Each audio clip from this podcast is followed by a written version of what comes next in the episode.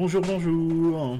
Bonjour à, tous, bienvenue à l'auberge du D20, D-E-V-I-N, j'ai eu voilà, je me suis dit tiens, on, va commencer avec les, différentes émissions à peupler un peu notre auberge. Alors on, est toujours hein, dans la table qui est un petit peu euh, au fond, où vous entendez euh, euh, les, les, clients. On n'est pas loin de la cheminée, puis il y a toujours devant nous cette espèce de table où il y a que des aventuriers, mais il y a un, siège vide et on sent qu'il va y avoir un magicien qui va arriver pour leur dire tenez, j'ai une mission euh, à, vous donner. C'est ça, les, aventuriers niveau 1, ils attendent toujours que quelqu'un rentre dans la taverne. Alors aujourd'hui, euh, Fabrice, on va parler d'un de quelque chose dont on avait parlé dans les en, filigrane dans les trois premiers euh, épisodes. Alors évidemment, ceux qui ont lu le, contenu euh, et le libellé savent déjà, mais alors de quoi va-t-on parler aujourd'hui, Fabrice? Alors aujourd'hui, je te propose de parler du politiquement correct vaste sujet. Sur la gamme de D&D Tout à fait. Et euh, oui, comme je le disais, c'est un, un, très très euh, vaste sujet qui euh, englobe finalement plus que le jeu de rôle, qui englobe aussi, parce que le, jeu c'est le reflet de la société, et qui également englobe une différence culturelle, à savoir la culture, la, la culture américaine et notre culture européenne, et je dirais même plus précisément notre culture latine. Et c'est vrai que c'est une des les choses qui a beaucoup marqué dans, cette euh, cinquième, c'est le la, volonté de politiquement correct euh, à l'extrême. Mhm. Voilà, je, pose la question euh, de Wizard et, des produits Donjons et Dragons. Oui, alors que chez nous, on a peut-être une légèrement autre sensibilité, hein, sachant mhm. nos cultures et, nos films. Hein, les films français, ils sont certainement célèbres pour certaines choses. Oui, bah Amélie Poulain a quand même une interdiction aux États-Unis, hein, donc euh, c'est interdit au moins de 16, je crois, à cause de la, scène où à un moment on voit la poitrine d'Audrey Tautou. Voilà, exactement. on, va commencer un petit peu par, euh, par euh, différents cas. Alors, Évidemment, donc ce qui a changé, est-ce que c'est du politiquement correct ou non, ou est-ce que c'est là finalement c'est la, la voie des choses? On remarque quand même, c'est la, la, première chose dans ce dans, quand le Player's Handbook sort, on a fait sortir la guerrière en bikini et on a des, femmes qui ressemblent plus à des femmes qu'à des espèces d'objets euh, fantasmés euh, hérités de, euh, de Frazetta, même si on aime beaucoup Frazetta. Et on a aussi, par exemple, hein, de mémoire, c'est le, le, guerrier, c'est une femme qui est, afro-américaine. Et effectivement, ce n'est pas du tout quelque chose qu'on avait eu auparavant. Les, les, personnes de couleur étaient très très peu représentées, voire même, enfin on va dire très très peu, dans les éditions, euh, dans les éditions précédentes. Et là, c'est le, premier point qui, qui est arrivé. Et c'est vrai que ça amenait quand même une inclusion qui était la bienvenue. Ensuite, il y a eu effectivement beaucoup de contestations aux États-Unis d'ailleurs, et puis après la réception euh, en, en Europe et en France on est allé vraiment dans des étapes et puis surtout on est allé il y a, y a le fond et la manière quand même chez, chez Wizard. Oui, donc euh, pour euh, tout ce qui était artistique là dans le Player Handbook, euh, comme tu, tu, le disais juste avant, personnellement, vu que je découvrais avec la, la cinquième, et donc j'avais pas eu trop accès aux autres éditions, ou peut-être feuilleter vite fait, ou voir des illustrations sur internet en tapant quelques mots-clés, bah ça m'avait quand même un peu dépaysé, voilà, j'étais en mode ah ça va, c'est pas que de la fantaisie européenne, mais justement avec ce, ce, ce guerrier africain, je m'étais dit ah oui effectivement, peut-être une petite aventure au niveau du sable et ce genre de choses. Ça, laisse un peu plus rêveur aussi. Oui, ça, laisse. Euh, ça, laisse. Euh, je, voilà, je crois que tu, poses exactement le truc, c'est que justement, on, se donne d'une évasion, on se dit, dans, voilà, dans, sa tête, on peut se dire qu'effectivement, on va pas aller dans une espèce de, fantasy euh, euh, européano-centré. Et ça, c'est quelque chose voilà, qui était un, qui était en fait, qui était très léger parce que en fait, on avait le livre qui arrivait et puis on, découvrait les, illustrations. Ensuite, Wizard a un petit peu changé les choses, et là pour le coup, euh, s'est mis en fait à, claironner. Attention, on va faire ci, on va faire ça. Et c'est là en fait, avec cette espèce de politiquement correct au bulldozer, que finalement ça fait euh, quelque peu grincer. Et puis on, le disait euh, dans la, semaine dernière, on se retrouve quand même avec une édition qui est de moins en moins pour les anciens, mais, les anciens restent le socle, et une édition qui est de plus en plus pour un nouveau public. Et dans cet effort de vouloir conquérir absolument ce nouveau public, et puis le public même tout court, je dirais, vu que c'est quand même euh, Hasbro, Wizard, euh, voilà, veulent vraiment conquérir et ouvrir d'autres espaces. Eh bien, en faisant cela, on, a l'impression qu'ils veulent se faire une sorte de, bouclier, de dire euh, regardez, voilà comme nous sommes, regardez, nous, nous, ouvrons la voie. Et c'est vrai que bah, il y a des moments, à force de vouloir trop le dire, on a l'impression que la, sortie d'un supplément, bah, finalement, c'est pas le contenu ludique qui est mis en avant, mais euh, c'est euh, tous les à côté. Oui, c'est quelque chose qu'on a pu voir euh, notamment dans Tasha. Ils avaient fait beaucoup de bruit sur ah on va changer tout ce qui est race, etc. Et au final, je sais pas pour toi, mais bon, il y a une page et j'ai fait oh bah c'est tout. Ça m'a pas semblé grand chose comme changement pour beaucoup de bruit. Ah bah oui, parce que quand tu voyais quand même là tous les articles qu'il y avait pu avoir dans les différents euh, euh, organes qui couvrent du jeu de rôle outre-Atlantique et tout, c'est moi j'avais l'impression que j'allais me brûler les mains en ouvrant Tasha. Tout Tasha. Alors moi je, je me rappelle très très bien en fait, c'est que c'était tellement court, c'est que quand j'ai tourné la page, je suis revenu en arrière, j'ai fait bah, j'ai raté un truc. Parce que non seulement c'est optionnel, en plus si tu veux, ça n'avait rien de révolutionnaire parce que euh, je pense que c'est typiquement exactement dans ce qui était proposé comme archétype, enfin comme type, c'est-à-dire en gros euh, tu mettais tes bonus où tu voulais. Mhm. Euh, bah ça c'est évident que n'importe quel maître de jeu un peu expérimenté l'a déjà appliqué. Le béaba de, de la règle fait maison. Oui c'est ça que j'ai trouvé. Euh, puis après, tu passais à autre chose. Donc voilà, beaucoup de bruit pour rien quand même. Après, on a le côté euh, codifié. On en parlait euh, l'épisode dernier. C'était que bah, tant que c'est pas marqué dans un bouquin, les gens, ouh, ouh non, je ne sais pas. Est-ce que je le mets Est-ce que je le mets pas? Donc c'est pour ça aussi qu'ils avaient éventuellement voulu le mettre pour dire faites ce que vous voulez et voilà. Mais alors, pourquoi est-ce qu'ils le mettent optionnel? Ouais, ça c'est la question que je me suis posée. Je veux dire, si tu veux vraiment y aller, tu le mets pas en optionnel. Je pense qu'ils vont le faire plus dans leur nouvelle édition ou la prochaine édition. Ils, ils, le mettront plus en optionnel, ils le mettront par défaut. Mais bon, voilà, ils sont engagés pour euh, la, première vague, en tout cas ici de, cette cinquième édition, à partir sur un système où il y avait des stats fixes. Voilà, ils veulent pas tout changer à mon avis et froisser le plus de monde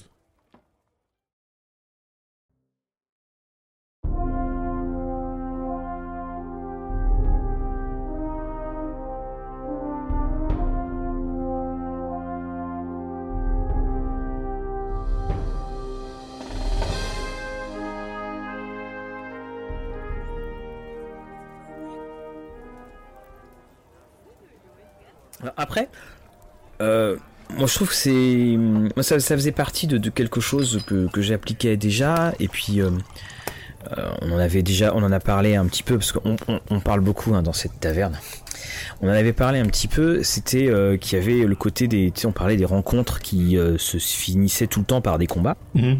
Et c'est vrai que ça amenait quand même une sorte de de stéréotype assez euh, euh, assez navrant je trouve. Ça faisait que les monstres se ressemblaient tous finalement. Et que tu savais ah bah il est comme ci il est comme ça. Et puis ça n'empêchait pas non plus d'avoir euh, certains PNJ qui étaient très intelligents pour, par rapport à, à la race qu'on leur avait, enfin par rapport à leur race de base. Et ça faisait aussi que finalement de toute façon un, un, PNJ, euh, tu joues rarement son intelligence en fait, sauf si elle est à, à 5. Mais tu sais, euh, tu, serais capable toi de faire une différence dans ton jeu entre un PNJ qui a 9 en intelligence et un PNJ qui a 13 Moi je pourrais pas en fait, je vois pas vraiment la... Tu vois, ça reste dans, la moyenne. Ça reste dans la voilà, moyenne. ça reste dans la moyenne. Donc c'est quoi vraiment la différence entre 9 euh, et, 12 de... De, et ça veut dire quoi? Il parle un peu plus lentement? Ça veut dire qu'il. Enfin, c'est ça. Puis l'intelligence, ça recouvre tellement de choses. Oui.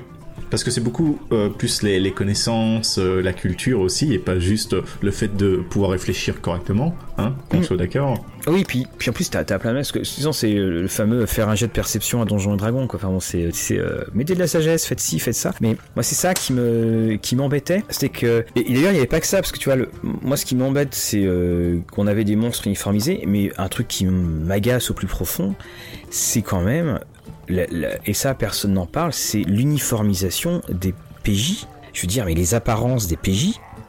T'imagines, toi, un monde où euh, t'arrives à, repérer ce que fait quelqu'un de la manière dont il est habillé.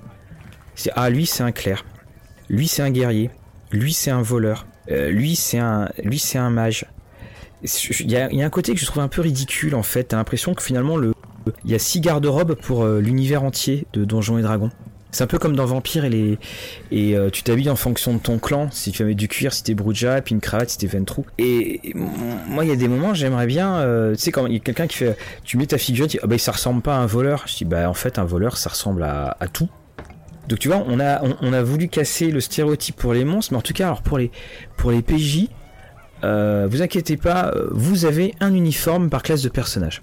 Ça, en, Oui. en revanche, il se pose pas la question. C'est ça, bah, quand tu vois euh, dans StatBlock, ils mettent euh, euh, humanoïde et entre parenthèses Eni, donc euh, ça peut être euh, un, euh, un elfe, euh, un nain et tout ça, bah voilà, c'est le, la même StatBlock, ils ont les mêmes stats. Euh, Voilà, c'est. Tout à fait. Et hum, le donc on- dans le Tasha effectivement tu disais on- ils avaient euh, supprimé ça et puis ils avaient aussi euh, fait pareil. Il y a eu un un errata qui a été amené à, au, au Volos Guide to Monsters qui était sur les les, les kobolds et, et les orques. Mhm. Et euh, bah tiens justement qu'est-ce que tu vois tu, toi tu euh, toi t'en avais pensé quoi? Parce que tu étais le premier d'ailleurs à me l'avoir signalé. Puis, expliquer un petit peu euh, à aux, aux personnes de passage avec une grosse chope de bière qui nous écoutent euh, que- quelle est la différence? Comment ils ont changé les choses? Ici, ça a été, euh, donc dans Volo, ça a été peut-être la première fois que j'avais vu dans cette cinquième édition des stats négatifs. Mhm. Donc euh, les kobolds avaient moins 2 en force et les orques avaient moins 2 en intelligence. Ça m'avait un peu, ah tiens, c'est bizarre. Mais je me suis dit, bon, c'est des, ra- des, des races monstrueuses à l'époque. Bon, pourquoi pas. Et ici, justement, ils ont enlevé ces fameux malus. Donc que pour ajuster. C'est ce qu'ils disent. Voilà, et, quand on regarde quand même euh, le, les ratas, donc qui disent bien là je l'ai devant les yeux, pour ce qui est euh, de l'augmentation de votre score, donc vous devez augmenter votre dextérité de 2, puis après ils écrivent, pour les kobolds, hein, l'ajustement de votre force a été retiré. Ils n'ont pas écrit le malus de moins 2 a été retiré. Et pour les orques, ils ont fait pareil. Les orques, c'était le moins 2 en intelligence. Ils ont écrit l'ajustement de votre intelligence a été retiré. Ils n'ont pas écrit le malus de moins 2 de votre intelligence a été retiré. Donc là, voyez, on, on est vraiment dans le dans l'ultra euh, lissage. On, retrouve vraiment ce côté. euh, Alors c'est très drôle parce que le terme langue de bois n'existe pas en anglais. Tu ne peux pas traduire mot à mot langue de bois. Donc généralement tu diras des mots un peu creux. Bah là en fait voilà, on est on est dedans. On, est dans dans dans, dans ces mots euh, un peu creux parce que donc c'était la, la grande polémique que les orques étaient en fait euh, une sorte de métaphore de la population euh, afro-américaine. Oui, il y a eu tout un, un drama là-dessus, euh, en tout cas qui a été diffusé sur Internet. Et à part, franchement, Bright, donc le film sur Netflix, hein, qui est Mhm. vraiment, bah là, ils utilisent les orques pour remplacer la population euh, afro-américaine, euh, que pour délivrer forcément un message. Mais bon, là, on comprend qu'il y a une intention derrière. Bah, personnellement, euh, bon, je sais pas. les orques euh, Warcraft ou autres, euh, j'ai pas trouvé spécialement que c'était une analogie aux personnes afro-américaines. Voilà, et puis euh, et c'est là où justement on arrive dans le point de différence euh, culturelle. C'est que un, bon, euh, il faut être très clair, la population noire n'a pas du tout la même histoire en France qu'aux États-Unis. Hein. La guerre de sécession par de très nombreux aspects n'est pas terminée. Puis il y a qu'à voir le, mandat de Trump. Mais pour ma part, quand j'ai vu ça, je me suis dit, bah mince, je veux dire, en fait, je me suis senti accusé de racisme. Parce que je jouais depuis euh, 30 ans avec des orques. hein. Les orques, hein, ça commence dans l'œil noir. Et il y avait ce côté-là. Et, surtout, c'est comment ça, c'est la, la population noire. Enfin, pour moi, je, suis tombé des nues quand j'ai entendu ça. Alors aussi très souvent, hein, c'est aussi l'effet euh, grossissant et loupe euh, des réseaux sociaux. Il a- c'est pas 10 000 personnes qui qui euh, soudainement se sont réveillées un matin en disant mais en fait c'est ça. C'est quelques personnes très actives qui ont fait beaucoup de bruit. Oui, oui, oui, tout à fait. C'est, parti vraiment d'un tweet, je pense, d'une personne qui apparemment n'aurait même pas eu affaire euh, à D&D, en tout cas n'est, pas joueur, et euh, s'est exclamé « Oh, les orques sont, sont les blacks !» Voilà. Et, et ouais, c'est ça. Et en fait, moi, c'était ça la sensation que j'avais. Puis je pense que je suis pas du tout le seul de dire, mais euh, comment ça euh, En fait, donc vous voulez dire que depuis 30 ans, je véhicule des préjugés racistes. Puis, alors moi, je, vais encore plus loin. Je dis, mais ça veut dire quoi? Ça veut dire que les urukai dans Tolkien, il faut les, il faut les annuler les, les, les urukai? Il faut, faut les retirer? Faut, faut, faut mettre un petit message? Parce que les urukai, euh, c'est très clair. hein, un urukai, c'est si on faisait un alignement donjon et dragon. euh, chaotique mauvais. hein. On, on se pose pas la question. Ils sont créés pour détruire, euh, ils sont abominables. Et hum, il y a un moment, c'est là où on a effectivement ce côté euh, euh, américain qui arrive où soudainement tout le monde est coupable de tout. Et c'est ça moi qui m'embête. parce que que quelqu'un regarde autant n'importe le vent, adore autant n'importe le vent et voit pas le message de, réécriture quelque peu historique, ça je comprends. Mais là, c'est de la fiction, c'est des orques, Enfin, c'est. Euh, qu'est-ce que sont les gobelins alors? Et hum, t'as l'impression, effectivement, bah, de te faire accuser de d'avoir. Euh, bah, de pas être quelqu'un de bien, euh, qui pas bien selon les standards qui sont fixés. Et ça me gêne, en fait, ça. Ça, ça me gêne. Parce que, si tu veux, moi, ce sont des, des luttes et des causes que je trouve justes, nécessaires et très nobles. Mais en fait, il y a une sorte de volonté d'aller au bulldozer. Bah, tu te sens comme fautif euh, de pas aller dans ce point-là parce que t'es pas forcément t'es pas d'accord moi j'étais pas d'accord hein, le côté l'interprétation orque égale population noire et, ça fait bah, que tu vas te retrouver en porte-à-faux avec quelqu'un qui défend une cause alors que finalement on, regarde tous les deux dans la même direction mais finalement bah, euh, ça crée un désaccord et moi c'est une des choses qui, m'a gêné.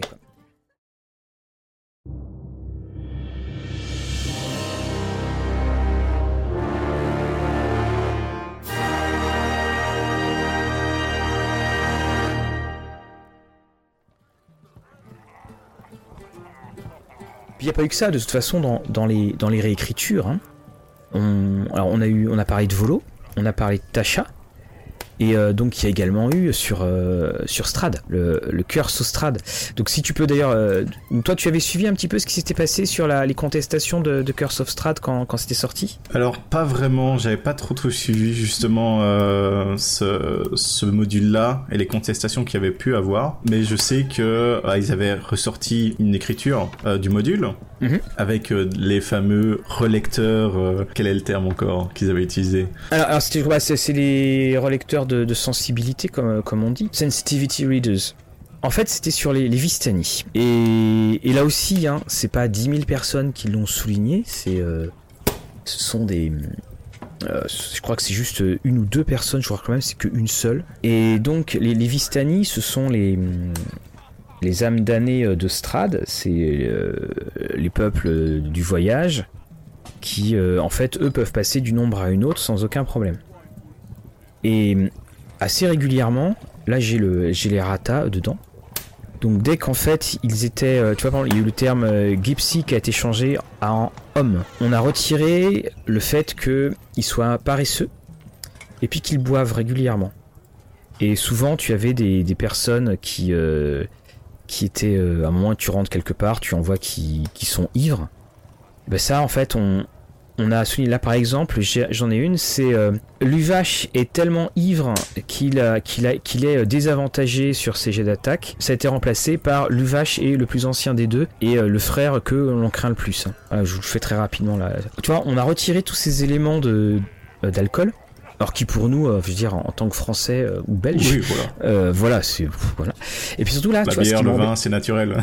voilà. Et, et, là, ce qui m'a embêté, c'est que bah, les Vistani, ça existe depuis la création de Ravenloft. Oui. Et puis surtout, c'est que les Vistani, c'est pas Donjon qui les invente. Hein. les Vistani, c'est les films de la Hammer de Dracula. C'est les films classiques de Dracula où il y a effectivement ces personnes qui vous jettent le mauvais œil. Et là, soudainement, on, on se met à, tout changer. Et puis ils ont même changé le fait que le, en fait, Strad avait été. Alors tu vois, j'ai retrouvé la, euh, référence. C'est que euh, les Vistani avant on disait qu'ils étaient euh, donc maléfiques. Et eh ben dans, la version revamped, ils expliquent qu'en fait il y a certains Vistani qui ont choisi d'être les serviteurs de Strad et que ainsi ils ont été corrompus par Strad. Ok. Et ça aussi, c'est totalement différent en fait. Alors que c'était pas vraiment le cas euh, lors de, la première euh, écriture? Oui, puis en plus, euh, oui, dans, la première écriture, moi je, les ai relus après parce que je relis, j'ai relu les Vistani dans la boîte, donc Fir, la, boîte, donc c'est des univers Ravenloft mais en plus, là aussi, les Vistani, ils font, ils font, euh, ils doivent faire une colonne ou deux colonnes. Enfin, ils doivent faire une page grand maximum. Et il y avait rien, c'est qui était, euh, euh, qui était très choquant. Et moi, ça m'a, là aussi, j'étais très surpris. Il est évident que ces Vistani ne sont pas des représentations des, gens du voyage. Je veux dire, les vampires n'existent pas. Euh, le mauvais œil, ça n'existe pas. Enfin, je crois. Et ça, tu vois, euh, encore une fois, on, prend des éléments de fiction. C'est ça qui m'intéresse. On prend des éléments de fiction. Alors, c'est peut-être parce que euh, on, y a joué très longtemps, puis qu'on s'est pas rendu compte. Mais on prend des éléments de fiction. Et puis on dit, bah non, on va, on va aller changer ces éléments de fiction parce que ils font trop penser à ce qui se passe dans, dans la réalité. Mais c'est une réalité qui est bien entendu que les gens du voyage ont, subi des, choses abominables pendant la Seconde Guerre mondiale, et puis ils ont euh, et puis ils continuent à, être la, source de, préjugés. Mais euh, là, ce sont d'autres personnes. C'était euh, ce sont des personnes qui ont été inventées, surtout qui répondent à un critère qui est le, et trope du, euh, du vampire solitaire, parce que Strad comme vampire, c'est Christopher Lee, hein, c'est l'histoire des, films d'horreur qu'on trouvait euh, euh, dans les années 50 et puis, avant la guerre. Hein. Donc c'est ça qui pour moi est quelque chose de très étonnant de très très étonnant de voir que ce qu'on a aimé se retrouve euh, bah, encore une fois mis au banc. Oui, il y a clairement euh, une volonté de, comment dire corriger hein, euh, ces éléments-là qui peuvent être jugés donc par le, public américain comme étant problématiques, bien que ce soit éventuellement pour une minorité de personnes. Mais voilà, donc Wizard of the Coast prend le l'initiative de changer ces petites ces petites choses qui peuvent déranger et qui sont pas forcément pour moi une nécessité. Mais bon. Et tu vois, il y a aussi un, autre point dans Strad. Il y, a, un personnage qui est très très puissant, c'est euh, Esmeralda d'Avenir. En fait, euh, Esmeralda, elle a perdu sa jambe à, après une attaque de, de loup-garou. Et donc, elle a, en fait, c'est une prothèse qu'elle a. Et auparavant, son, son sombre secret, c'était le fait qu'elle avait une prothèse lorsqu'on ne la voyait pas forcément, cette prothèse. Et elle a reçu un. Elle, a reçu en fait une, une, nouvelle prothèse dans la réécriture. Et donc en ce cas, on a rajouté une petite section et dans lequel on dit ben voilà, elle a une, prothèse spéciale, elle s'est entraînée à combattre alors qu'elle euh, en la mettant, et puis euh, elle la porte de manière ouverte parce que donc les toutes les personnes euh, qui souffrent de, handicap ont, le droit d'être des héros. C'est ce qu'écrivait l'article The Gamer. Et moi, ce qui m'embêtait, ce qui m'embêtait, c'est que là aussi, on gomme. Le fait que cette jambe soit une prothèse, ce n'est rien d'incompatible entre le fait que euh, elle en ait honte parce qu'il y a un milliard de manières, de raisons d'avoir honte, parce que peut-être que c'était, euh, ben, elle regrette une certaine vie d'avant. Enfin, il y a plein de choses et c'est pas du tout incompatible avec le fait d'être un héros. Voilà, ce qui m'embête donc, c'est que encore une fois, ça va modifier la fiction, alors que la fiction, bah, c'est une fiction. C'est-à-dire que si même dans la fiction, on, doit modifier ce qui, ce qui est, euh, euh, ce qui pose un souci et un juste souci, dans la réalité, bah, finalement, euh, notre fiction, elle va être tout le temps, tout le temps aller vers plus de réalité et surtout bah, ça va aller vers une sorte d'uniformisation de la fiction. Et là aussi, bah, c'est quelque chose que je trouve regrettable. Oui, et puis il faut pas oublier qu'on joue à DD et tout ça, que pour euh, sortir un peu de notre réalité, que ce soit pour euh, s'amuser, s'évader, etc. Et donc revenir mettre le, les problèmes du monde réel là, paf, sur la table, bon, voilà, je trouve que c'est pas forcément pour moi une bonne chose euh, à faire, sachant que voilà, on, veut s'évader quoi. Alors après, euh, moi je trouve qu'il y, a des bons, il y a des bons outils. Euh, tu sais, il y a eu le, il y a eu le fameux, la fameuse histoire de la chaise roulante en, combat, et, je trouve que ça, voilà, ça peut être, c'est quelque chose qui peut être, je pense, très sympa. Mais à côté de ça aussi, euh, c'est. Euh, on est aussi dans un monde fantastique. Et on est dans un monde où il y a de la magie. Donc, euh, je trouve qu'il y, a ce côté. Bah, je trouve que c'est un côté beau quand même, quelque part, de dire que bah, si je suis. si je suis. si je souffre d'un handicap, si je suis pas beau, s'il y a ci, s'il y a cela, bah, dans le jeu, je peux le devenir. Et puis, je, en fait, aussi, c'est que je ne me joue pas moi-même dans le jeu. Je joue une projection, je joue un personnage. Oui. Et on a. euh, là, on est en plein. En fait, on touche en plein le. Toute la caisse de résonance des, réseaux sociaux avec euh, toutes, ces, euh, toutes ces revendications. Et puis avec euh, certaines légitimes, mais certaines aussi parfois poussées à l'extrême, et qui amènent en fait un, grand chaos. Quoi. Effectivement, j'avais vu aussi ce, fameux supplément combattre en chaise roulante. Bah, ça m'avait fait sourire. J'ai fait bon, pourquoi pas. Après, euh, chaise roulante dans un univers euh, magique, euh, à moins d'être vraiment euh, cursed euh, ou, ou avoir une malédiction qui empêche vraiment euh, les bénédictions divines de régler ce problème. Bon, voilà, faut pouvoir. mais à côté de ça, si on veut vraiment avoir sa représentation de soi-même, si on se retrouve en chaise roulante et de vivre soi-même, d'avoir vraiment une projection un pour un, on va dire ça, dans ton univers médiéval fantastique, pourquoi pas Pourquoi pas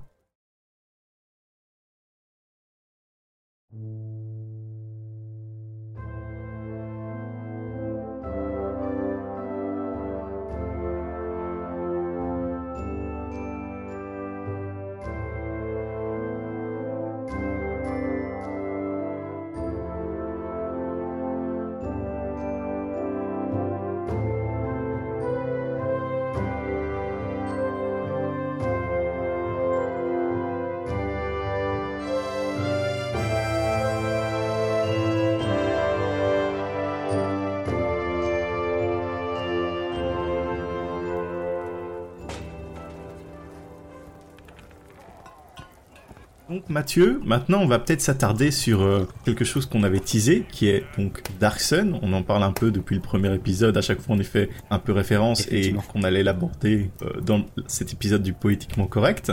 Donc pour ceux qui connaissent pas Dark Sun, qu'est-ce que c'est? Quels sont ses thèmes? Alors Dark Sun, c'est un, un cadre de campagne euh, bah, qui fête ses 30 ans cette année.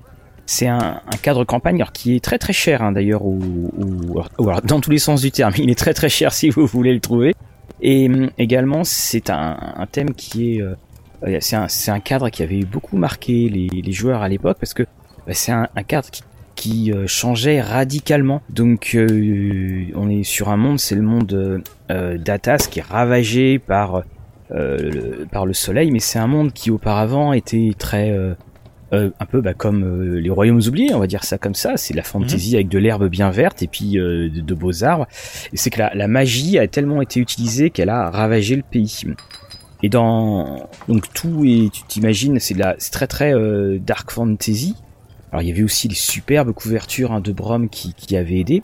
Et donc tu imagines qu'il y a surtout de tout et tout a été ravagé. Donc tu as des espèces de qui euh, qui maintiennent un semblant de civilisation. Mais justement, la magie n'est plus du tout utilisée. Par exemple, il n'y a pas de dieu, donc les clercs, ils sont, euh, les clercs en fait, ils sont en rapport avec euh, euh, les éléments. Il n'y a pas de paladin. euh, le paladin a été mis de côté. Et les, les, les personnes qui, enfin les, les, héros- enfin que, que tu es, eh bien, donc, comme il n'y a pas de magie, bah, souvent ils sont psioniques. Alors le, le- le truc de psionique, hein, c'est aussi euh, quelque chose, c'est que euh, Donjon venait de sortir le manuel des psioniques, donc c'est voilà, on, on a un petit peu soufflé dans, dans l'oreille de dire, ça serait bien qu'on mette des, des psioniques, ça fera vendre euh, le manuel. Et c'est un univers qui est euh, tellement noir, tellement sombre. Euh, par exemple, on commence pas niveau 1, on commence niveau 3. Ok, directement. Ouais, voilà, euh, directement. Et puis tu pouvais même avoir des caractéristiques hein, de mémoire qui allaient euh, au-delà de, de 18. Et la particularité de, bah, de, de Dark Sun, c'est que c'est donc dans cet univers, comme je te le disais, euh, très très sombre, bah, c'est qu'il y avait de l'esclavage. Et que euh, l'esclavage était euh, monnaie courante, enfin est monnaie courante sur Atas. Même si c'est pas un esclavage qui est en... C'est tout le monde peut être esclave en fait. Il n'y a, pas- y a pas juste une... juste une, une espèce ou quoi que ce soit. Ok, donc au final, un peu un esclavage à l'Empire romain, c'est-à-dire que bah, l'esclavage, ça pouvait toucher un peu tout le monde. T'étais cribé de dettes, bah, tu te retrouvais esclave, ou éventuellement les, les peuples conquis, quoi. Oui, voilà, c'est ça. Euh, tu, tu avais ça, et puis euh, le. Et, comme avait dit un, des auteurs, euh, c'était. euh, C'était toujours présenté sous un, enfin c'était sous un axe qui était absolument abominable, bien, euh, entendu. Alors c'est c'est vrai que on a pu voir, euh, je crois que c'était dans Pathfinder 2 où c'est écrit que euh, c'est, euh, très à, l'américaine. Ouais, l'esclavage c'est pas bien. Alors évidemment, ce sont des Américains, donc ils ont un rapport et une histoire à l'esclavage qui, euh, qui est différent. quand même, il y a eu une guerre de sécession pour ça. Pour eux, l'esclavage c'est vraiment plus envers en général les, les personnes afro-américaines ou, ou black, hein. donc et, moins l'esclavage comme on peut le voir qu'il y a eu en, en Europe à travers l'histoire. Oui, surtout c'est que hein. Surtout que nous, euh, que ce soit en Europe, euh, en, en, Angleterre, tu ne voyais pas un esclave parce que le, sol anglais te, euh, te, donnait ta liberté. Les esclaves, ils étaient dans ils étaient donc dans les Antilles et c'était pareil pour c'était pareil pour la France. Donc de l'esclavage, on voyait le sucre qui arrivait. mais mais c'est tout, c'est-à-dire que tu ne voyais pas d'esclaves quand quand tu allais quand tu étais aux États-Unis à l'époque. Alors si étais dans le nord, t'en voyais pas non plus. Mais si tu dans le sud, tu ne pouvais, et c'est ce que Tocqueville dit, racontait dans ses voyages aux États-Unis, tu, les voyais. Donc c'est pour ça qu'on on a vraiment une, euh, on, a en Europe euh, un rapport, euh, un rapport différent, tout en évidemment, bien entendu, condamnant. condamnant cela. Et c'est quand même terrible hein, qu'on soit obligé de dire oui on condamne. Parce qu'il y aurait peut-être quelqu'un à un moment dans un coin, dans un moment dans un coin qui dirait Putain, les mecs sur les TV, ils sont pro-esclavagistes. On, on, est dans une époque bien triste par certains côtés quand même. Et et si tu veux, on, se posait la question, enfin beaucoup se posaient la question, parce que Dark Sun est un univers qui est très populaire. Comment Dark Sun pourrait arriver dans, la cinquième édition? Comment est-ce qu'il pourrait arriver? Parce que euh, avec euh, tout ce qui s'est passé sur euh, les Vistani qui ont été alors changés, c'est bien un grand mot. Enfin bon, voilà, il y a eu des opérations cosmétiques dessus. ils ont changé sur les draws. On on a parlé des orques. Comment est-ce que comment est-ce qu'il pourrait le faire, sachant que c'est un univers qui est tellement noir et qui est, tellement euh, dénué d'espoir. Tu veux les, tu peux être esclave, tu peux être toi-même un esclave. D'ailleurs, je crois qu'il y avait eu un, ils avaient fait ça dans, dans, la première édition. Ils avaient introduit les, gladiateurs. Enfin, il y avait des gladiateurs et ça faisait penser évidemment à Spartacus, la révolte de Spartacus et des esclaves. Et tu essaies de t'en sortir dans Dark Sun. C'est pas du tout un, monde héroïque. bah, je pense que une des pistes qui pourrait euh, éventuellement faire en sorte que ça donne l'envie à Wizard de reprendre le settings, c'est cet idéal un peu écologique, un gros thème à l'heure actuelle mm. chez nous, et ils aiment bien euh, quand même impliquer la politique actuelle dans leur jeu et dans les mondes de D&D. Bon, euh, aux grandes dames de certains, on va dire ça, mais voilà, ça pourrait être quand même un aspect intéressant de, de travailler sur ça, et de pourquoi Darkson pourrait revenir, c'est sur ce côté écologique, bien sûr, éventuellement, l'esclavage, d'essayer de le nuancer ou de le faire passer en, second plan, euh, mettre du disclaimer un peu partout, euh, ça il pourrait le faire. Et peut-être euh, teinter le monde plus, plus, gris, parce que au final, quand tu regardes D&D, à la base, c'est quelque chose de très manichéen, donc noir et blanc, comme Gary Gygax a voulu le, développer. Et maintenant, on voit quand même, on est passé sur beaucoup de teintes de gris. Mm-hmm. Et un, setting très dark, bah faudrait peut-être euh, bon, sans trop le dénaturer non plus, hein, mais voilà. Il, est surtout d'autant plus sombre que qu'il est sombre dans la dans euh, enfin il est surtout pas sombre dans son esthétique parce qu'il est euh, tu vois le si tu dis à n'importe qui Dark Sun, tu vois les dessins de désert, un, désert de pierre avec ce ce soleil ce soleil épouvantable. C'est un c'est vraiment un... Alors je crois d'ailleurs même qu'il y avait... Euh, attends, là je, fais une recherche très très rapide, mais je crois même qu'il y avait un, un supplément qui s'appelait... Voilà, il y avait Slave Tribes qui était... Euh, comme euh, qui était ce supplément. Et, d'ailleurs, plus Dark Sun était un, il y a eu, d'autres suppléments pour Dark Sun avec des pouvoirs mais absolument monstrueux qui, qui étaient faits. Moi, je pense qu'il y aurait quelque chose vraiment à faire. Et si je te parlais de Spartacus, mais du côté de... On pourrait mettre, je pense, l'esclavage et axer son...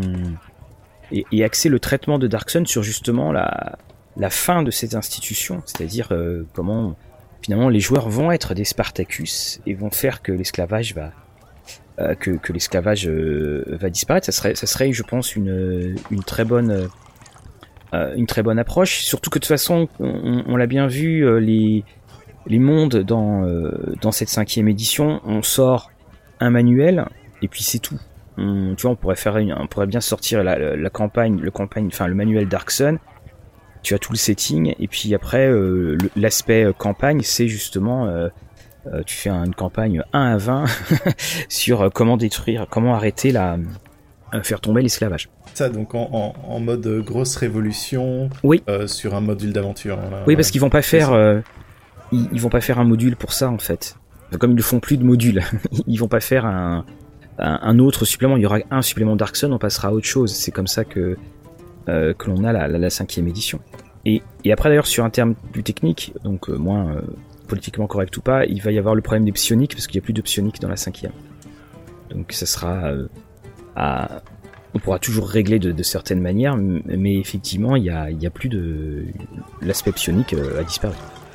ils avaient essayé, je pense, à trois reprises en Unearthed Arcana de passer les psioniques et à chaque fois ils avaient des retours euh, comme quoi c'était bien trop puissant par rapport aux classes actuelles, etc. Différents problèmes, euh, enfin voilà. Donc on a eu des psioniques, euh, enfin des aspects un peu psioniques et pas vraiment totalement des psioniques avec dans Tasha de ce classe, mais il n'y a pas la classe réellement comme avec l'artificeur. Il n'y a pas la classe psionique. Alors là, tu vois, le... quand je disais que la, la magie avait disparu, bien entendu, c'est ce qu'avait tout ravagé, donc la magie n'était pas accessible. Et là, j'ai, alors on l'entend peut-être, j'ai le supplément dans, les mains de Dragon Kings. Euh, une addition incroyable euh, à la campagne de Dark Sun parce qu'en fait, on te présentait le dixième niveau de magie. Plus euh, des trucs de psy, donc il y, avait des sorts, mais énormes, mais absolument monstrueux, qui, qui n'auraient pas d'équivalent maintenant. Je crois qu'il y a des choses comme des armées entières qui, qui apparaissent. Mais là aussi, bon, c'est. Il y aurait, je pense, euh, un, côté à, revoir dessus parce que au, bout d'un moment, de toute façon, euh, la cinquième n'agit plus du tout euh, de la même manière au niveau, des, au niveau de la puissance quand même. Oui, bah, de toute façon, on a bien vu que avant d'arriver à, ces spells et ces choses de haut niveau, hein, voilà, la, majorité des campagnes s'arrêtaient level 10 et, et basta. Oui, oui, c'est. Alors, j'essaie d'en trouver un. Euh, voilà, tu, te, tu faisais lever une armée de morts vivants, quelque chose comme ça. Enfin, c'était, c'était énorme. Ça. Ouais, c'est, il fallait faire. Enfin, de toute façon, tu le lançais pas par hasard ce genre de sort. j'espère. Oui, bah, en, même temps, les, les, les sorts de, de level 10 euh, et tout ça, euh, bah, c'est des sorts maintenant qui sont plus accessibles, étant donné que bah, y avait, y avait toute une histoire avec le lore de Mystera, comme quoi elle a fait en sorte que la majorité des, des gens ne puissent plus accéder aux spells de level 10 ou supérieur, parce que c'était quelque chose. Il y avait des spells de level 10, 11, et même un seul spell de level 12, que bon, euh, je vous invite à chercher un peu, ça a une bonne histoire à côté de ça, et voilà. Ah bah, là, tu vois, là, je, lis le quatrième de, de couverture, donc euh, l'éclair pouvait avancer au-delà du niveau 20, et mhm. euh, il pouvait atteindre donc les formes élémentaires, comme je vous disais, hein, c'était pas des dieux, et également, donc, euh, il y avait donc des personnages qui s'appelaient les Defilers. Ils pouvaient se transformer eux-mêmes en dragons. Voilà. C'est au, moins, au moins c'est clair.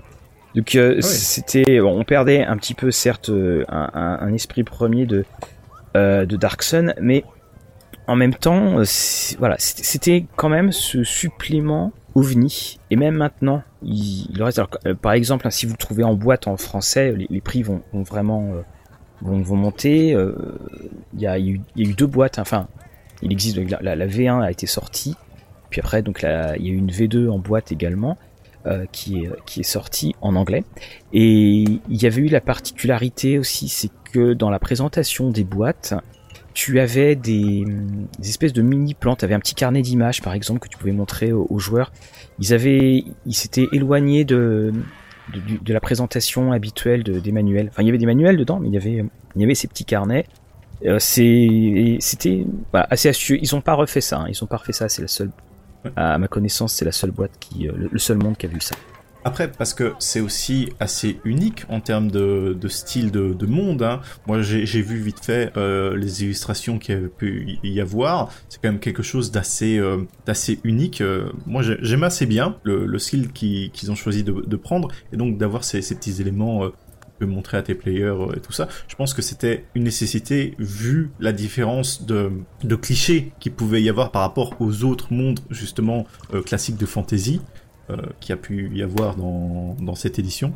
Oui, puis euh, faut savoir que c'est, on était quand même dans cette grande grande époque euh, donc de, de AD&D euh, deuxième édition où tu avais énormément d'univers Puis après, quand on est arrivé dans la troisième, ça a commencé à, se réduire. Et puis je te parle même pas au niveau de donc Wizard a été racheté, donc enfin Wizard a racheté TSR. Là, à un moment, il y a eu un message qui a dit bon ben voilà, on arrête cet univers-là, cet univers, cet univers-là.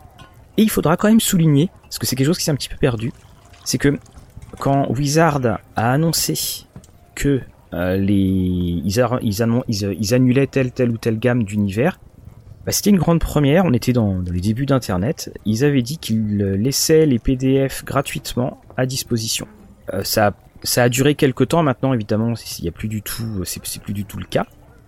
Mais par exemple, euh, Dark Sun n'a pas été repris en troisième, et puis euh, moi pour ma part, même si c'est un univers que j'aimerais bien avoir, parce que j'ai, c'est un univers vraiment qui, qui m'attire. C'est un univers qui est, qui, est très adulte par rapport à, à, du donjon et dragon euh, classique. Et mais je, il, est pas dedans. Enfin, je le vois pas du tout arriver en cinquième en fait, mais pas du tout. Après, euh, si j'avais bien vérifié, ils étaient quand même sortis en, en quatrième édition, Darkson. Ils avaient sorti quelques bouquins. Alors, euh, oui, je crois qu'il y a, oui, tout à fait. Il y a vu euh, créature catalogue. Oui, oui, tout à fait. Euh, tu as, raison. Mais c'était en fait, c'était pas. Et après, de toute façon, oui, tu as raison. Et ça me faisait penser, parce qu'en fait, je, pensais à Eberron aussi. Eberron qui lui a, a, a eu droit à, sa version 4, version 5. Alors bon, voilà, on verra bien. Mais oui, c'est une c'est une grande question qui se pose. Alors, et c'est pour ça, tu sais, il y a la question traditionnelle. Alors, quel prochain monde pour, euh, euh, pour la cinquième euh, Pour moi, Dark Sun était là sans, en queue de peloton. Oui, je pense aussi, malheureusement. À moins qu'ils veulent peut-être surfer sur la hype de Dune. c'est ton jamais. et, et... ils confondent. Pourquoi pas Et puis aussi, ils veulent peut-être, comme à l'époque, avoir un settings assez différent des autres parce que comme on le voit à l'heure actuelle, Eberron change un peu, mais ça reste quand même la fantasy avec euh, bon quelques ajouts hein, de oui c'est une fantasy oui qui, oui qui va dans ce qu'on appelle le, le clockpunk ou, ou, même parfois oui, c'est ça. Euh, euh, le steampunk hein, bien entendu moi je, je la chose que j'aime beaucoup sur Eberron, parce que c'est un univers que j'aime beaucoup, mais ce que j'aime beaucoup, c'est que c'est euh, toujours le même auteur. C'est lui en fait qui a fait euh, toutes les adaptations d'Eberron. Et ça, c'est bien parce que ça te, ça te donne une, vraie continuité. Puis quand il y a des changements, voilà, tu sais, euh, voilà, Kiss Baker, voilà, ça, me revient. Donc euh, euh voilà, Dark Sun, pour moi, je suis, euh, voilà, je, suis très circonspect quant à l'arrivée de ce de, cette boîte, enfin de cet univers. Il y avait eu, alors, il y avait eu un des romans que vous pouvez trouver chez J'ai. Je crois qu'il y en a eu quatre, mais alors ils sont là aussi sur des prix, ils sont à des prix assez élevés. Donc au final, on peut conclure que si Dark Sun il y a ou il y aura un jour, ce sera quelque chose de très très déteinté, on va dire ça, avec très peu de chances de paraître un jour. Je pense que si il doit y avoir une euh, un Dark Sun, parce que de toute façon même au-delà même de, l'esclavage, euh, on, le voyait quand même très bien. C'est pas du tout euh, ta fantasy habituelle. Mais moi je on peut retirer éventuellement l'esclavage, il peut toujours se, se remplacer mais il reste quand même, euh, il reste cette notion d'oppression constante que tu peux trouver dans, dans Dark Sun et qui va peut-être euh, gêner. Et c'est triste à dire qu'il a peut-être gêné effectivement au niveau de la création euh, et au niveau de la diffusion aux, États-Unis. Ça c'est ça c'est très clair. Et même de toute façon quand tu regardais les dessins de la, quatrième, moi je les trouvais un peu plus enfin c'était pas Brom, mais je, les trouvais un, un peu plus tamisé. J'ai trouvé un, peu moins percutant, comme s'il y avait euh, un petit peu de, l'essence de Dark Sun qui était déjà qui était déjà parti. Un peu moins de cuir et, de muscles pour euh, plus de couverture. Oui, voilà, oui, c'est oui, que c'est vrai qu'il y a une couverture de Brom ou parce que tu te demandes mais comment ils font pour pas avoir de coups de soleil? Mais, ça, cette euh, cette manière d'amener d'amener l'univers, c'est voilà, il y avait quelque chose de très euh, T'imagines en plus tu commences niveau 3 et, c'est très symbolique de commencer euh, niveau, enfin, c'est très symbolique de pas commencer niveau 1. Parce que quand tu commences niveau 3, et d'ailleurs il t'encourageait, hein, de, euh, t'avais un truc pour euh, faire ton background avant, savoir qu'est-ce qui s'est passé, ce qui s'est passé pour toi niveau 1 et 2. Déjà tout de suite en fait, c'est pas pour ton, c'est pas pour les, débutants, ça se sent bien. Ça, ça se sent bien. Mais donc on, verra effectivement ce que va donner, ce que va donner l'avenir. Peut-être qu'on se trompe, mais voilà, je suis pas du tout, du tout, du tout convaincu qu'on aura un jour un qu'on aura un joueur d'Axon. Peut-être qu'on l'aura sous la forme DM Guild, Guild pardon, les, les, les guildes qu'on trouve de temps en temps au niveau des, enfin tu sais les, ah oui c'est ça, enfin c'est la, la guilde des maîtres de donjons. Mm. Et peut-être que là justement il y aura peut-être un, une sorte de guide de conversion. Puis après, c'est si vous voulez jouer, bah vous, vous le faites. Si vous voulez pas y jouer, vous, vous le faites pas, quoi. Alors, on peut quand même signaler que les fans, bah, tu vois, nous on en parle et je pense qu'il y en a d'autres qui, qui en parlent. Euh, vous avez, on va vous mettre le lien dans la description de l'audio, du, fin du podcast. Il y a eu du compte homebrew, comme on dit, euh, mhm. qui ne fait pas, qui est pas affilié hein, d'ailleurs à, à, DM Guild. C'est euh, GM Binder où la personne en fait parle de, bah, représente l'univers de Dark Sun met des règles de la cinquième, s'arrange avec tout ce qui va être euh, les psioniques. J'ai tapé le nombre euh, de fois où on voyait le mot esclave, il y a 48 fois dans le document, donc euh, ah, voilà, ils expliquent bien, euh, ils expliquent bien comment, euh, enfin voilà, ils, ils n'esquivent pas ça du tout. Alors peut-être aussi justement que c'est parce que tout simplement, on est dans du fan fan content, hein, d'ailleurs ils le disent bien, on, nous ne sommes pas du tout affiliés. Il reprend même d'ailleurs les, les différents, les dessins, on voit des dessins de Brom, mais tu as tu as tout, hein, tu as les talents, enfin tu, tu retrouves tout ce que tu peux, tout ce que tu pouvais trouver dans dans la règle, enfin dans les règles et en fait, tu, tu as une, il a créé une, une classe de, de personnages qui sont donc euh, des les psions hein, ou les empaths. Permet euh, de les jouer si, euh, si vous le souhaitez. Bah, tu sais quoi? Je pense que je viens de trouver sur quoi va porter euh, mon prochain one shot. Ah bah très bien. Bah tu nous diras euh, comment c'est. Là par exemple là je vois dessus. En fait donc il y a des psions et puis là, il y a, ils expliquent qu'il y a, qu'on a un, un, wild talent. Ils expliquent que les psioniques sont très communs sur euh, Atas mais très peu en ont conscience. Et donc euh, pour les gens là, les, les psioniques sont spéciaux parce qu'ils sont une source de pouvoir euh, extraordinaire. Bah, il faudrait que tu, bah, si tu la, la joues, alors on retrouve un, on a des, des, nains également, mais donc tu vois en fait hein, le mot euh, psionique lui est, est là euh, très courant. Là, je viens de faire une recherche, pareil, 58, 58 occurrences. Donc voilà, il y a du, il y a du psionique. Bah voilà qui conclut notre petite aparté sur Dark Sun et on continue sur le reste du jeu. Exactement.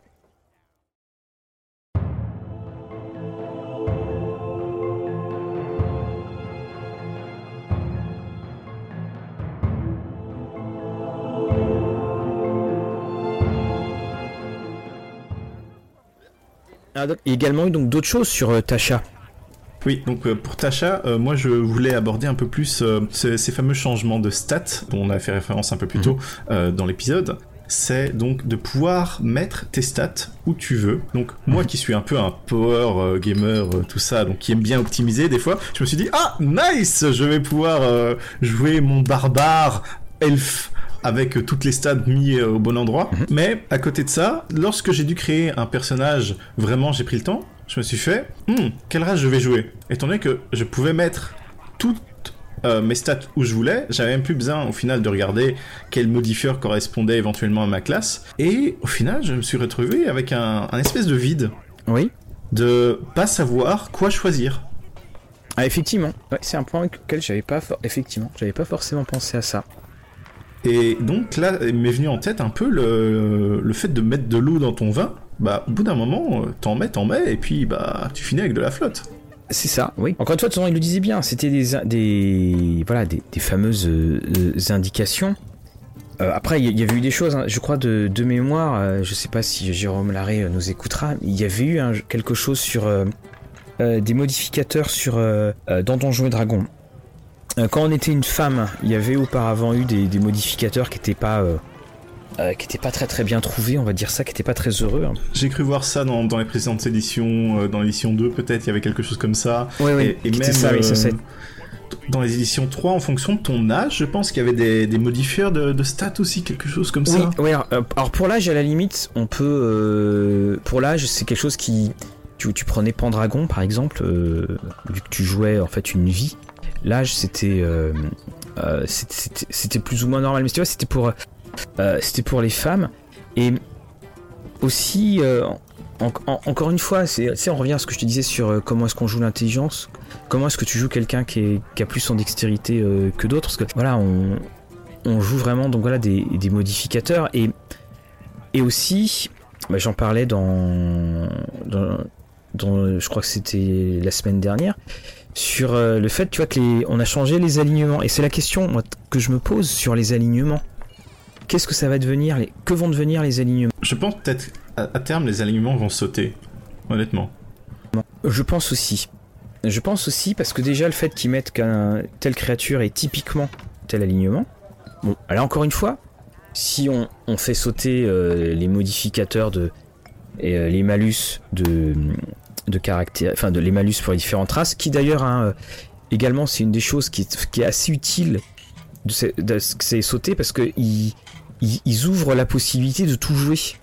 Parce qu'ils écrivent, ils écrivent bien si vous voulez prendre une autre race de ce qui est prévu, en fait, vous mettez le modificateur où vous voulez. Et cette cette petite phrase-là t'ouvre euh, bah, tout pour, euh, pour jouer. Et la, la, le fait est que donc l'alignement qui devient typique, bon bah ça serait logique parce que ça évite encore une fois d'une uniformisation de tes adversaires. Mhm. Mais quid du euh, chaotique mauvais? Qu'est-ce que, est-ce que toi, est-ce qu'en tant que maître, en tant que joueur, tu vas avoir droit à jouer un chaotique mauvais? Est-ce que telle euh, race reste, on aura encore des races qui seront tout le temps chaotiques? Enfin, techniquement non, parce que tous les, alignements vont passer au typiquement. Mais voilà, le, chaotique mauvais, euh, est-ce que Sauron va devenir autre chose qu'un chaotique mauvais? Ah, ce sera une question à voir, bien sûr, mais oui, ça, ça pose réflexion, ça pose réflexion. Mais quelque chose que j'aimais bien faire de mon côté, justement avec euh, ces fameux stats et personnages, c'était justement de jouer des choses qui allaient pas ensemble. Parce que ça me donnait vraiment un personnage unique. Pour donner exemple, euh, ici mon elfe barbare, bah, je jouais, mais vu que euh, bah, j'avais pas de, force supplémentaire en stats, bah, mon personnage était, comment dire, assez sous-optimisé. Et je savais que euh, les gens avec qui j'avais joué bah, auraient jamais croisé un autre barbal elf ou encore un dragonborn bard. Euh, je pense que c'est des choses que, qui se font assez rares. Moi, tu vois, si, euh, si quelqu'un voulait absolument jouer, on va dire, un orc, est-ce que ça l'empêchait d'avoir le fait qu'il y ait un moins 2 Est-ce que ça l'empêchait de jouer un orc? Non, aucunement. Est-ce que le fait de retirer. Alors, en fait, si tu veux, quelque part, tu te dis que finalement, euh, le fait de jouer ou non une race était, ça- aurait-il été lié euh, à un malus En fait, à un côté optimisateur de, de cette race? Je, je pense pas.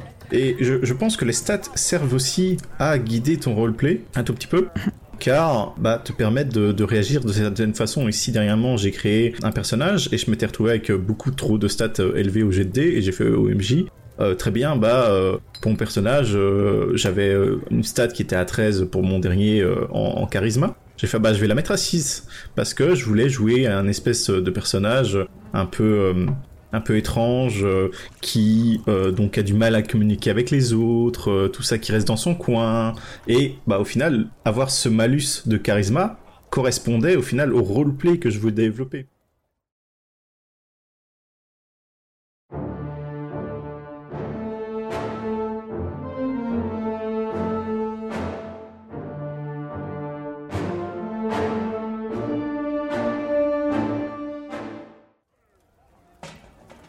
J'ai peur que tout euh, s'aseptise assez régulièrement.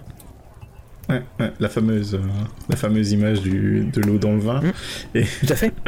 Euh, bah oui, c'est, je pense qu'on va arriver à des, des choses qui vont devenir euh, très très lisses. Bien sûr, on pourra faire ce qu'on veut, mais à ce moment-là, on va perdre en goût, en, en, originalité de tout cela, et aussi même dans les différents jeux. C'est-à-dire que Donjons et Dragons, tu voulais euh, jouer Donjons et Dragons, t'avais l'histoire, t'avais le canon derrière, maintenant ils ont euh, détruit le canon. Donc euh, tu as ça, le système de stats et tout ça, ils font faites ce que vous voulez. Et au final, où t'aurais trouvé avantage dans un autre livre, si tous les jeux commencent à se ressembler aussi, bah voilà, tu, ça va commencer à être un peu difficile quoi. Ouais, puis tu vois, à côté de ça, moi, le fait qu'il s'est cassé le canon, ça me gêne pas tant, parce que je trouve que c'est super, parce que ça te. Ça te décomplexe, ça retire tout remords que tu pourrais avoir à changer quelque chose. Euh, ça veut dire que si tu veux créer une histoire et puis que ton histoire elle, va à l'encontre du truc des canons, ben en fait t'en fais ce que t'en veux. Quelque part ils te donnent les clés, ils disent allez, euh, euh, voilà les clés, faites ce que vous voulez. Et ça je trouve ça génial. Mais après, de l'autre côté, ils, ils te c'est pas qu'ils te brident, mais tu sens très bien que, que- qui veulent que tu ailles dans, une direction. Alors après, encore une fois, c'est pareil. Hein. Les gens continueront à le faire comme ils veulent. Et, moi, quand je, discutais avec des, jeunes joueurs, des personnes qui, n'avaient pas, connu, en fait, je me rends compte aussi que c'est parce que tu as une, c'est parce qu'on l'a connu avant que les différences nous sont d'autant plus criantes.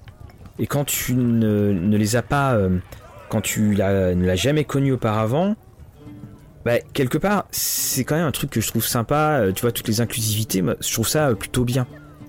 C'est juste que quand tu veux vraiment modifier le, système de jeu, enfin, tu, vois, tu modifies le système de jeu et puis tu, tu réécris constamment ton background.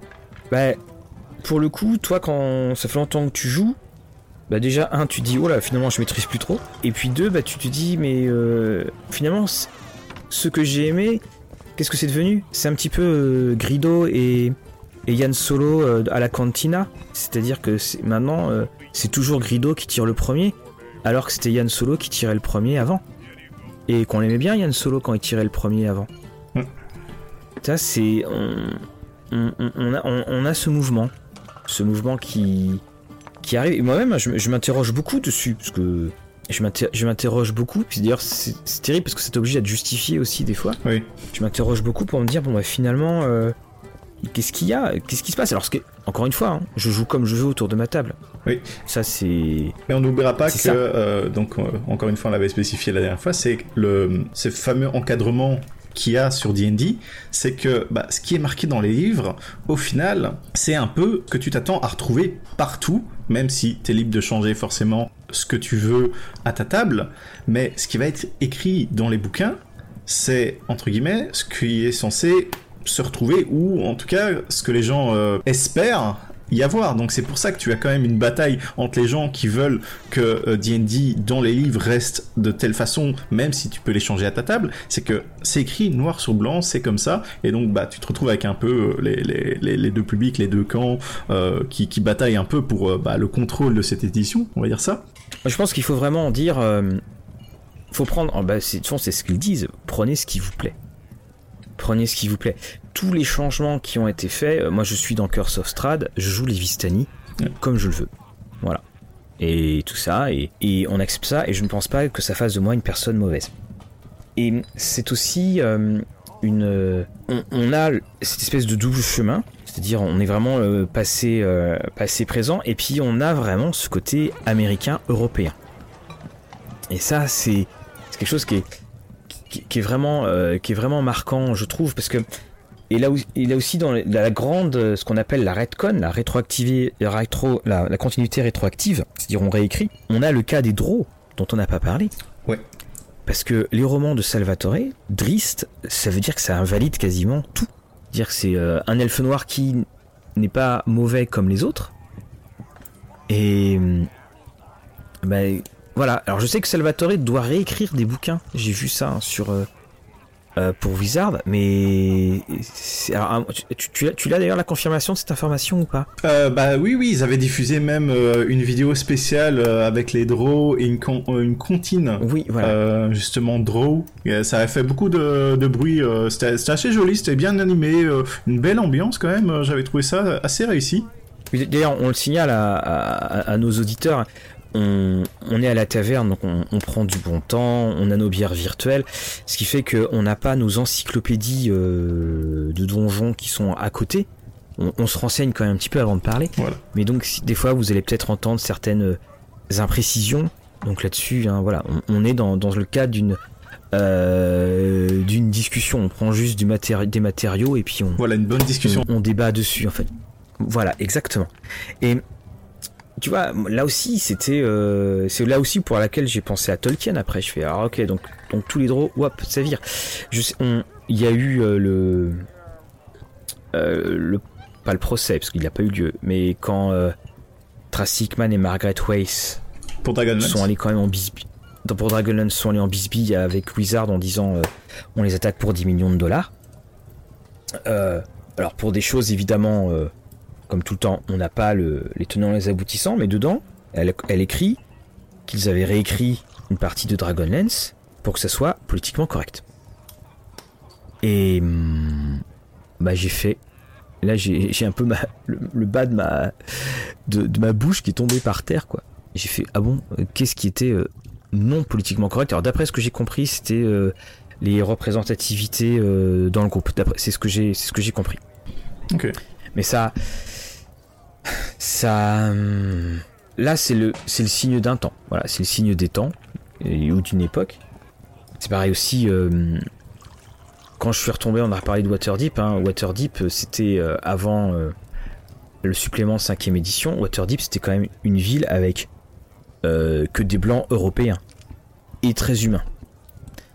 Quand tu prends la nouvelle mouture de Waterdeep, tu as vraiment toutes les représentations alors LGBTQIA+, parce que tu as des personnes qui sont transgenres, tu as des personnes euh, non binaires, euh, tu as des personnes euh, homosexuelles, je crois même qui sont mariées, et elles sont toutes dans la rue du, dans la rue des, PJ, Mais pour le coup, on a quand même une ville que je trouve beaucoup plus vivante que ce qu'on pouvait avoir auparavant. Et puis alors les illustrations, bien entendu, fonctionnent. Donc ça, ça c'est bien parce que finalement, tu n'invalides pas le Waterdeep d'avant. De toute façon, maintenant, quand tu as une image un peu d'une grosse métropole, donc tu as cette euh, variété de, gens. Pourquoi? Parce que maintenant, nos métropoles sont beaucoup plus variées, tandis qu'elles l'étaient peut-être beaucoup moins aussi à l'époque. Effectivement, il y a, il y a toute une, euh, diversité euh, qui et, qu'elle est bien qu'elle a bienvenue d'ailleurs. Et on a donc cette représentation donc pour Waterdeep et en plus on a cette représentation donc de là on a transposé des faits sociétaux, sociologiques de notre monde dans Waterdeep, mais en plus aussi on a beaucoup plus de... On est passé dans des races qui sont différentes de euh, nains, elfes, humains. On est passé vraiment, on a euh, on, a toutes sortes de races qui sont, euh, qui sont présentes. On a même des constructs, c'est pour te dire. Oui. Bah, de toute façon, on voit bien maintenant, le, je pense, la majorité euh, des joueurs, euh, ils ont quand même un panel varié de races à disposition et on se retrouve plus trop avec bah, le, classique humain, elfe, nain et celui qui prend une race spéciale. Tout le monde prend une race spéciale. Voilà. et, et, et, et d'ailleurs, moi, ça m'a. C'est quelque chose qui. Je, me suis rendu compte quand je suis revenu à, à, la cinquième et que j'animais des scènes. Finalement, je me rendais compte que les races dont je parlais bah, se tournaient vraiment entre euh, les trois, le, euh, le, triangle, hein, c'est-à-dire enfin, la, la, trinité euh, humain, elfe, nain.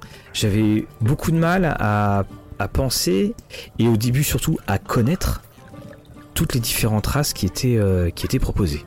Après, ici, euh, maintenant, euh, surtout avec euh, les changements de Tasha, est-ce qu'au final, on joue pas aussi souvent des humains avec une petite gimmick? C'est-à-dire que, bah, on utilise les, traits ratios de, ces races-là, mais éventuellement sans toute la culture, une certaine psychologie qui vient forcément de, fait d'être différente, d'avoir éventuellement grandi dans un climat différent. Parce que, je sais pas pour toi, mais le peu de paragraphes que tu as quand tu expliques une race, bah ça suffit pas à jouer vraiment une race très très très différente d'un humain.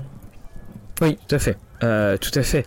C'est hum, ça serait même un coup à se dire mon dieu il va il va nous euh, il, va nous arriver euh, il va nous arriver quelque chose si voilà si, si on joue mal c'est c'est on, est dans cette période où on, a voilà on, a absolument on est dans des bulles on est dans des sphères tu sais, t'as les termes d'appropriation culturelle, tout ça, où finalement on, pourrait se dire, euh, voilà, est-ce que je vais pas euh, offenser, entre guillemets, parce que c'est le terme à la mode, c'est pour ça que je le mets entre guillemets, euh, quelqu'un ou quelque chose. Mais là, encore une fois, tout dépend d'avec qui on joue. Parce que très souvent, les personnes, ou tous les problèmes dont on a entendu parler, c'était quand même en convention. Parce que par définition, en convention, tu ne joues pas correctement. Euh, avec, enfin, tu ne joues pas avec des personnes que tu connais. Donc c'est là où ça amène des choses très très maladroites.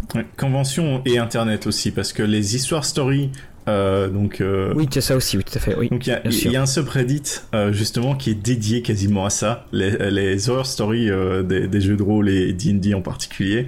Il y a du croustillant hein, et des fois je, je, suis là, je me fais non, c'est pas possible. comment? Pourquoi?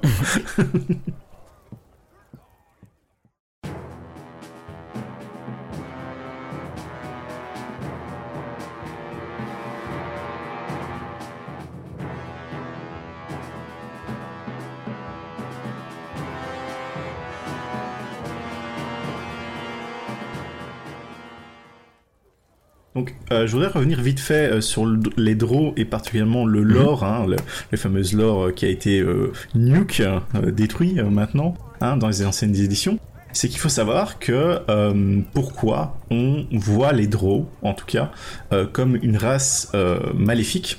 Bon, bien sûr, il y a tout, tout le côté avec Loth, mhm. donc la, déesse Drow. Donc dans le lore, c'est expliqué que la majorité des Drow, pendant leur croissance, donc subir des épreuves de Loth pour justement avoir cette croyance en leur déesse et subir vraiment des, des épreuves qui, mettent euh, à mal vraiment euh, leurs liens, que ce soit avec la famille ou leurs amis. C'est souvent, on leur demande souvent de, de justement d'assassiner euh, leurs proches au nom de leur déesse, ou même de, de, survivre à des tâches impossibles et beaucoup de choses comme ça qui viennent en fait enforcer euh, d'un canon euh, ce fait de ne pas trouver des bons draws parce que souvent bah euh, oui bah t'es un bon draw bah tu vas pas tuer ta sœur tu vas pas tuer ton maître d'armes quelqu'un qui, a une importance pour toi bah voilà tu, fais l'épreuve et, tu meurs tout simplement. Et à côté de ça bien sûr tous les draws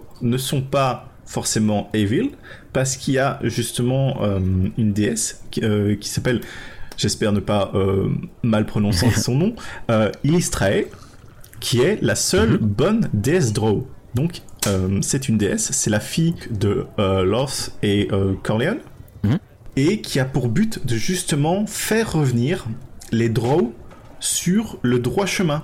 Donc il y a vraiment cette part de l'or que je trouve très très très intéressant. Euh, Mr. Rex en avait fait une vidéo et c'est comme ça que, j'ai la connaissance à propos de, cela, parce que ça doit dater d'il euh, l'édition 3, euh, vraiment assez loin, et que justement on peut retrouver ces fameux draws qui ont été et suivi l'appel de Illustrae et qui sont souvent des clercs ou des blade dancers. D'accord. Et donc au final, on, voit que bah, dans le lore, c'est justifié que les Drow en majorité sont evil, parce que leur culture, euh, les différentes épreuves euh, et tout ça, et leur façon de vivre aussi, car de euh, leur manière, ils voient toujours la relation avec une autre personne de un maître et un serviteur.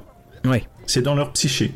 Apparemment, c'est dans leur anatomie, tout ça, le, c'est ancré. Bien sûr, bon, maintenant ils ont nuke tout ça, mais si vous voulez avoir un peu de réflexion sur pourquoi les draws sont un tel euh, ou euh, de telle façon, bah ça explique beaucoup de choses. Et euh, je trouvais que c'était très très poétique cette histoire de, de, de fille de Corleone et de Loth qui cherchait vraiment à redeem un peu le, le, le peuple draw au final et de, à, amener la rédemption. C'est ça.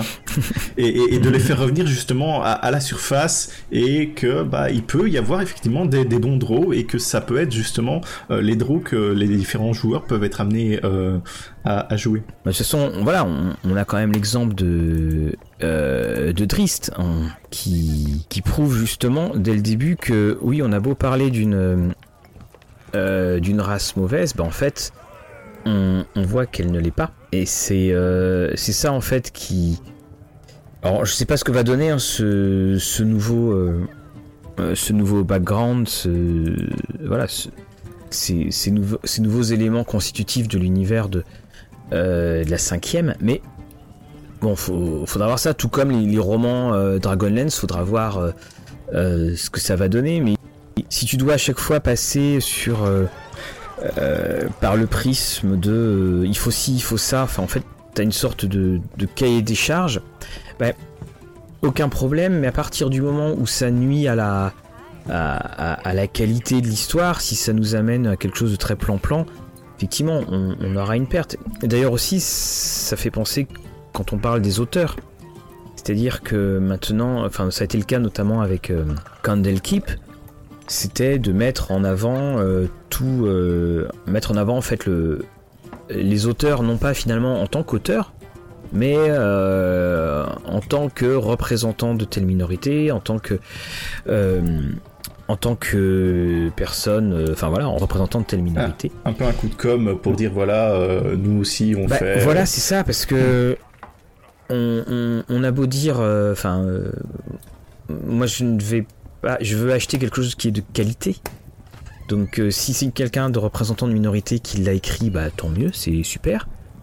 Mais euh, en tant que consommateur d'une œuvre culturelle, je, je sais pas à quoi ressemble, je, je connais même pas les visages de la plupart des auteurs que, que je lis, donc finalement qu'ils soient noirs ou homosexuels, tant que c'est bon, bah, c'est très bien. Et surtout, euh, le fait qu'il soit noir ou homosexuel, hein, ce sont bien entendu des exemples, n'est en aucun cas une garantie que c'est un bon auteur ou une bonne autrice. Oui, la qualité C'est ça aussi qui.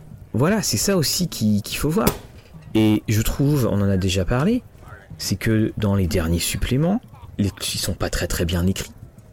Tu vois, on, nous, refait euh, le, un, tu prends le Curse of Strad, là tu as toute la page d'errata, et eh ben ils font pas des errata sur des trucs euh, énormes comme euh, pourquoi est-ce que la lettre, à un moment tu je crois, je, crois que j'en avais parlé, mais euh, il y a un des personnages qui, qui a été adopté, personne ne le sait, sauf deux personnes, et une des personnes en fait écrit et demande de l'aide aux, aux, joueurs, et c'est écrit ma fille adoptive.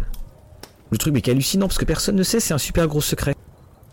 Euh, et, les joueurs vont arriver, ah c'est vous la fille adoptive, puis elle, va regarder les joueurs, euh, comment ça, de quoi vous parlez Ça c'est une espèce d'aberration, bah ça ils l'ont pas corrigé. Ou alors euh, des amorces ridicules ou des amorces que tu as vues depuis 40 ans. Donc moi c'est aussi quelque chose de même parce que euh, qu'on fasse toutes les luttes euh, de progression sociale, il n'y a aucun problème. Mais à la base, quand même, je n'achète pas un manifeste politique et j'achète un, jeu.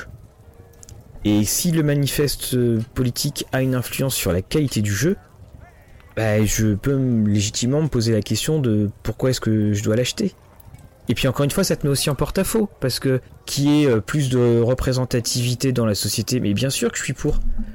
Mais en fait, la manière dont c'est présenté, bah, euh, t'as l'impression d'être un, de devenir entre guillemets un, ennemi de la cause. Et c'est cette espèce de porte-à-faux, moi j'ai beaucoup de mal à supporter pour ma part. Ouais, pareil, pareil, c'est assez euh, dur à voir. Et surtout, au niveau euh, anglophone, on est, on est vraiment sur, sur, une division un peu de la communauté à chaque fois qu'il euh, y a de plus en plus de, de, progressisme qui est apporté, que ce soit bien fait ou pas hein, aussi, il hein, faut le dire. Parce qu'il y a moyen de bien faire les choses, mais pour ça, il faut éviter de résumer et apporter de la nuance. Beaucoup. Oui. Ah ben, on, nous sommes... là, on, on, quitte un peu... Donjons et Dragons, mais, mais, mais pourtant, enfin, euh, j'ai beaucoup étudié les années 60. On est dans les mêmes échos des années 60, c'est-à-dire où euh, quoi que tu fasses, en fait, euh, il y avait quelque chose qui n'allait pas et donc tu allais être, tu allais être pointé du doigt. Et ce qui fait que il y avait eu un, célèbre dessin du magazine Mad où il y avait eu une émission, je crois que c'était des, chiens qui chantaient. Enfin, ils, en fait, c'était une chaîne de télé qui parlait du courrier des lecteurs euh, de cette émission-là. Et en fait, t'avais 15 euh, lettres qui étaient que des lettres où les gens étaient offusqués parce que ça avait été insultant. Alors c'était insultant pour les chiens, c'était insultant pour la chanson, c'était insultant, ouais, insultant pour tout. Puis à la fin, ils ont dit bon ben euh, voilà notre prochaine émission. Puis t'avais un carré blanc. Voilà, il y avait plus rien. Et, et, et c'est ça qui qui est embêtant. Alors encore une fois, ça ne va pas t'empêcher de changer ta manière, ça ne va pas te faire changer ta manière de jouer. Ça va pas non plus, euh, tu vois, tu, vois, un des, une des entrées de, de scénarios les plus ridicules que je trouve, hein, c'est euh, euh, Tomb of Annihilation, où donc on a, on peut plus ressusciter, où on a envoyé les meilleurs des guerriers, les meilleurs des mecs, ils sont jamais revenus, et puis où la nana te dit, tenez-vous, vous êtes niveau 1, allez là-bas c'est ridicule. C'est ridicule. Mais ça, ça les gêne pas. Et tu vois, euh, même si je trouve que les derniers suppléments sont largement meilleurs, j'aimerais qu'on parle autre chose des avancées sociales dans un supplément et qu'on parle justement de la qualité de ce supplément. Que qu'il n'y ait pas une un fourmillement parce que euh, on va mettre les races qui vont changer et tout ça quand un supplément va sortir, mais qu'on dise tenez ce supplément, il est bon parce qu'il y a ça, il y a ça, il y a ça, il y a ça. Et ça, c'est quelque chose qui est embêtant. Et d'ailleurs, de manière assez intéressante, c'est le seul jeu qui fait ça.